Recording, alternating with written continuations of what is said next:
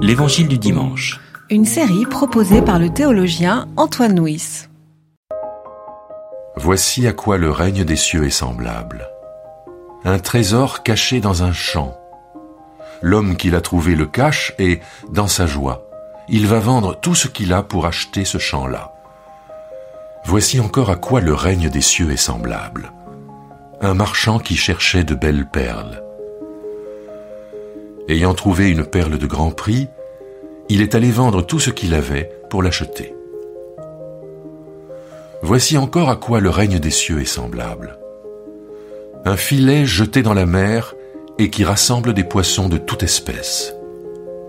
Quand il est rempli, on le tire sur le rivage, puis on s'assied, on recueille ce qui est bon dans des récipients et on jette ce qui est mauvais.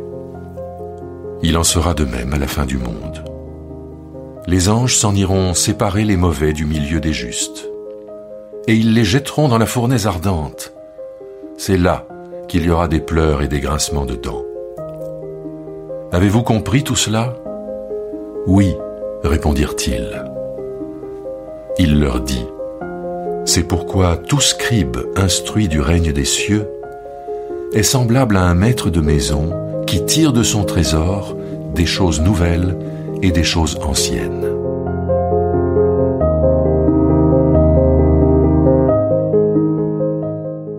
Le chapitre 13 de l'évangile de Matthieu est sur les euh, paraboles du royaume. Alors, nous avons déjà lu la parabole du sommeur, puis la parabole de la mauvaise herbe, la parabole du crin de blé, la parabole du levain.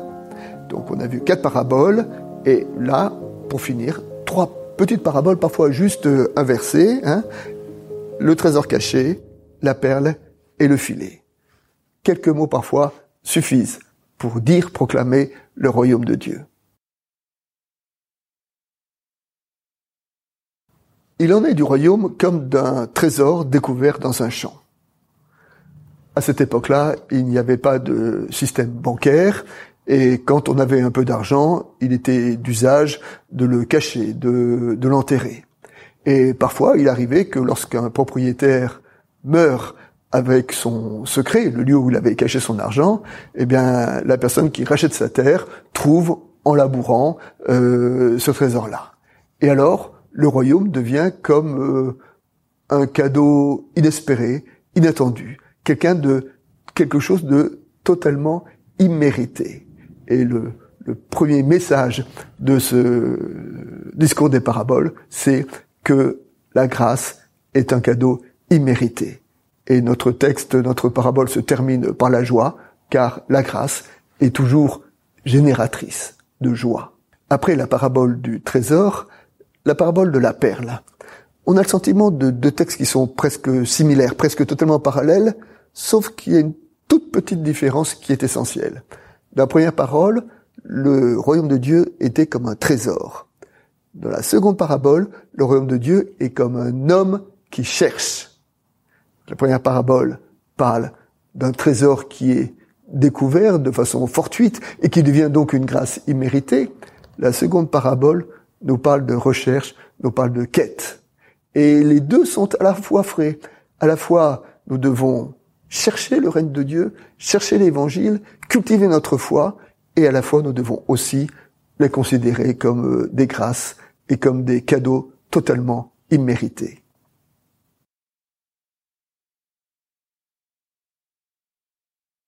La parabole du filet qui ramasse des bons et des mauvais poissons rappelle aussi la parabole que nous avons méditée la semaine dernière sur euh, la bonne graine et la mauvaise semence ou la, la mauvaise herbe.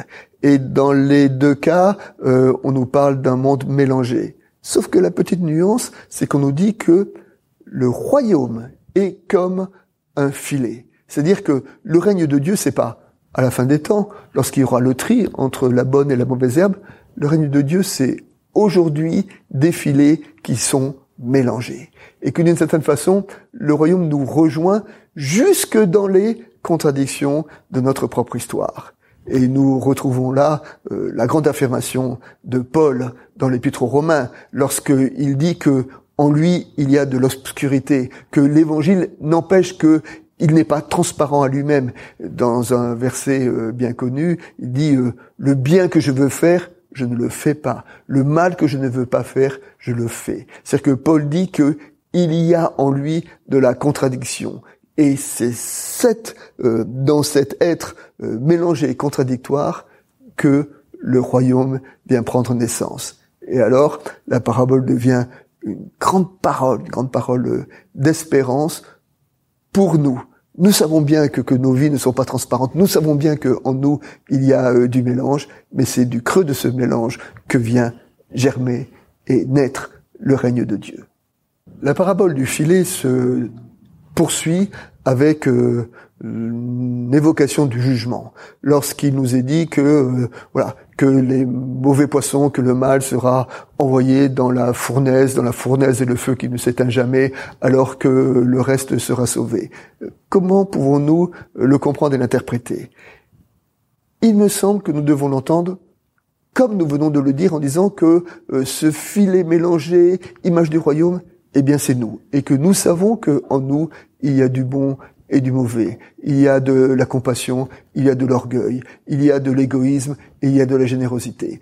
Et que la grande espérance que nous trouvons dans cette parabole-là, c'est dire que lorsque viendra le temps de Dieu, alors tout ce qui est euh, d'ambigu en nous, tout ce qui est de l'ordre de notre orgueil, tout ce qui est de l'ordre de notre de nos convoitises, tout ce qui est de l'ordre de nos avarices, tout ça, tout cela sera brûlé pour ne laisser subsister que ce qu'il y a de plus beau en nous.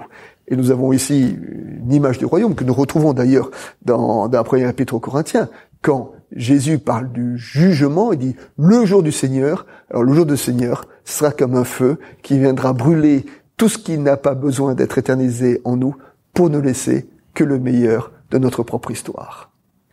Jésus termine euh, son discours en parabole en disant il en est de même du sage qui puise son trésor des choses nouvelles et des choses anciennes.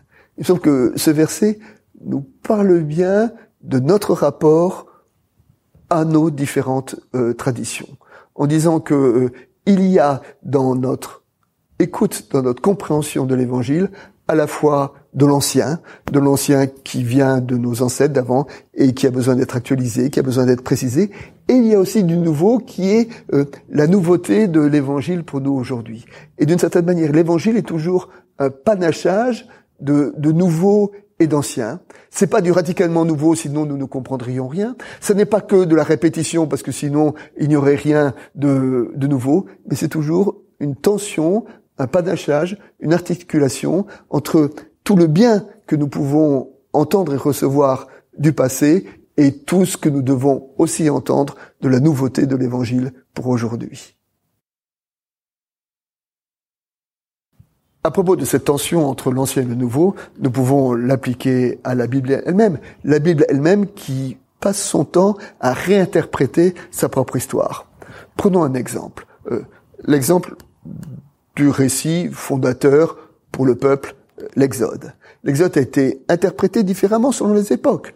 À l'époque de David, l'Exode, c'est un peu l'acte euh, fondateur euh, à l'origine qui trouve son accomplissement avec la royauté de David. Quelques siècles plus tard, le peuple est en exil. À ce moment-là, l'Exode est interprété comme étant euh, l'espérance d'une nouvelle libération, d'un nouveau retour en terre promise. Et puis encore quelques siècles plus tard, le peuple est en mais il est sous la domination romaine à l'époque de Jésus. À ce moment-là, l'Exode est interprété comme une nouvelle espérance, l'espérance d'une libération, l'espérance d'un règne de Dieu. Et d'après cette façon de la Bible de toujours réinterpréter l'histoire, nous sommes invités à notre tour à la réinterpréter pour notre temps, de l'ancien et du nouveau.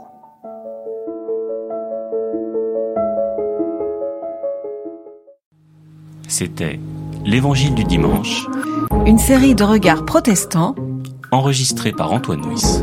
voix off, Dominique Fano-Renaudin.